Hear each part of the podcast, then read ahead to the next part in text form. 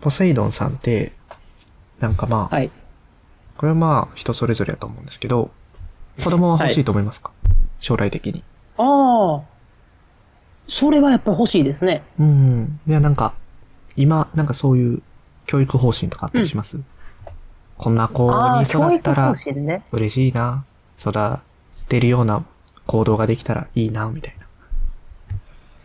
なるほど。うん。ん、まあ結構考えるたち。多分結構、この子供できたらどうしようこうしようって考える方ではあるんですが、うんううん。ーん、やっぱ俺を超えてほしいよね。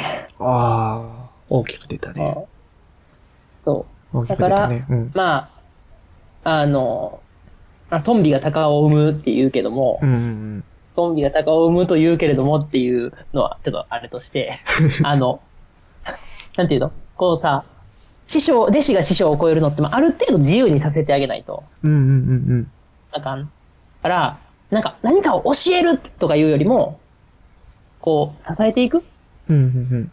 まあ、左手は添えるだけみたいな、そういうほうほうほうほ感じかな。う。なるほどね。左手になりたい。左手になりたいかな。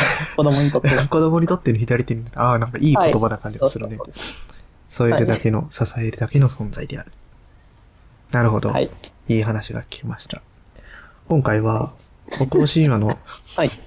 今回は北欧神話の中での、その、はい教育をめぐるお話、子育てをめぐるお話をちょっとしていきたいかなというふうに思います。お、いいですね。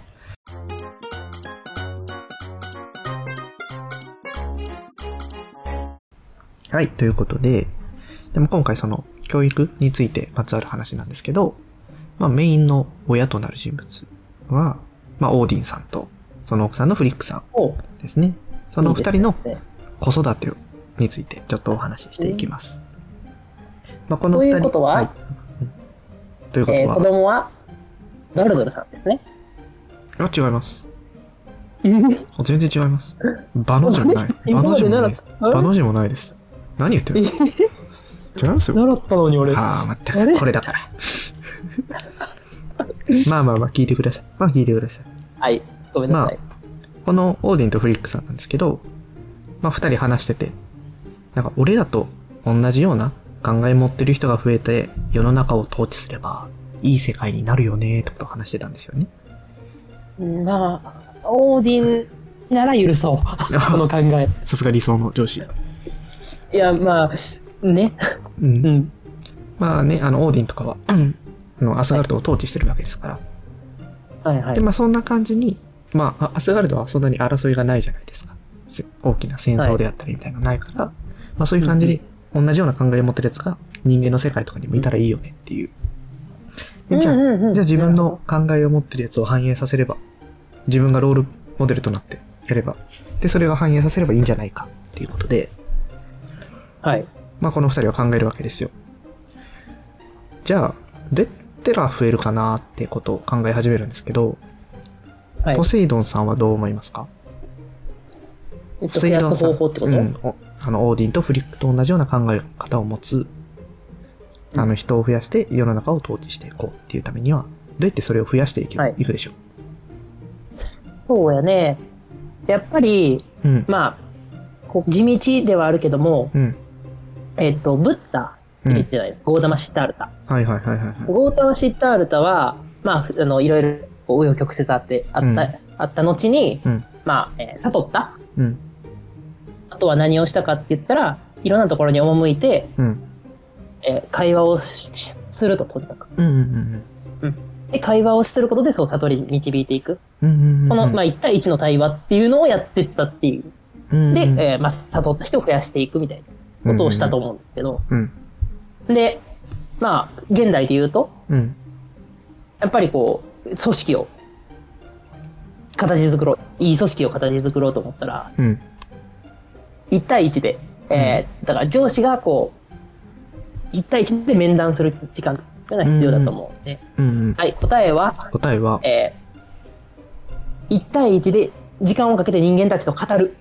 なるほど。あの、ハガレンのバンホーエンハイムみたいな感じですかね。ああ、そうなんですか賢賢者の読んだけど覚えてないな。賢者の石全員の人たちと会話を終えて、協力関係をするじゃないですか。あーあったねそんな感じに、あったね。一人一人と対話をしていく。そうそうそう。なるほど、なそうそうるほど。ああ、なるほど。ああ、いい話を聞けましたね。正解は自分たちの里子にするか育ててもらおうっていうことですね。もうそそう育てようなるほど。ってことからねゼロからはい。はい。簡単です。あの自分たちで育てればいいんです。なるほど。はい。で、長々と喋ったのに。で、この二人は、はい。まあまあ、ここで出てくる子供たちって基本的に人間です。神様じゃない。はい。だからまあ、バルドルは神様としての子供やけど、人間としての、人間の子供もまあ、それなりにいるわけ。この二人にとっては。っていうことですね。はい。で、二人は人々からいろんな子供を譲り受けて、まあ誰が一番上手に育て上げられたかなってことを子育てでバトルしてます。こえ？この子育て、よく育てられたみたいな感じでバトルしてます。はい。はい。はい。で、そんなポケモンバトルみたいですね。ポケモン6対バトル6対6とかでね。はいそれもそれも1対1で戦うから、まあ、ある意味対話かもしれへんからな。ああ、まあ、ああうん、まあまあね。はい。で、まあ、ここで今回のお話にピックアップされるのが、アグナルとゲイルロードという男の兄弟です。はい。お兄ちゃんがアグナル。弟がゲイルロードという名前ですね。で、この二人を例に挙げてて、まあ、オーディンが言うんですけど、まあ、お前の里子がホラー穴でどんな暮らしぶりをしているか、そして不格好な巨人と子供を設けたのかご覧よってことをフリックに言います。なるほど。まあまあ、毎回聞いてくださいね。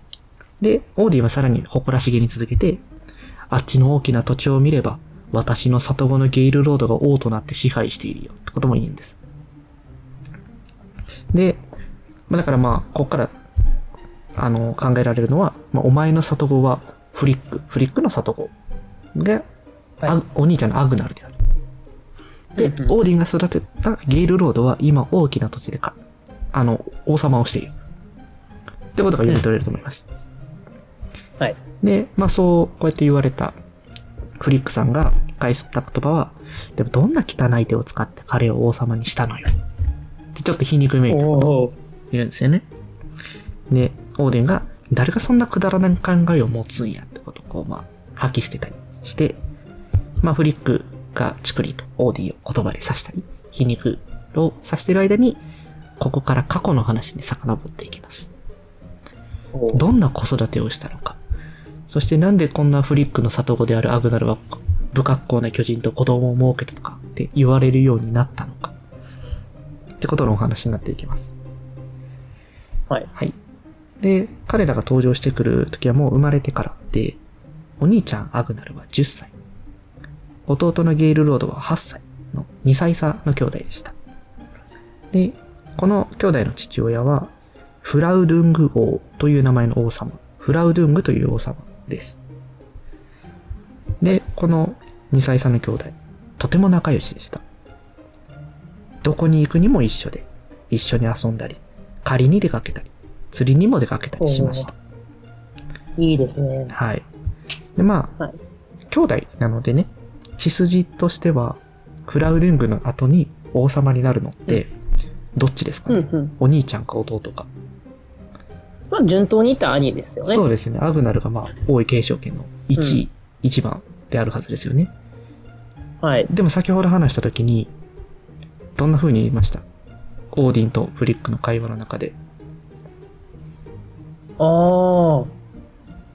ゲールロード、お弟の方、まあ、弟の方は王様をしているという話でしたね。そうです、そうです。弟の方が王様になって、じゃあ、ゲイルロード何してんのよ？じゃあ、ゲイルロードだったらゲイルロードは王様やけど、お兄ちゃんのアグナル何してんのよ？どういう顛末を辿ったのよってことを、これから詳しく話していきます。はい。ということで、まあ、今回は短めなんですけど、この辺りにして、まあ、血筋として、お兄ちゃんのアグナルが王位継承権の1位であるはずなのに、なんでうん。結果的にゲイルロードが弟、弟のゲイルロードが王様をしているのかっていうことを、これから、はい次の回からはまた詳しく話していきたいと思います。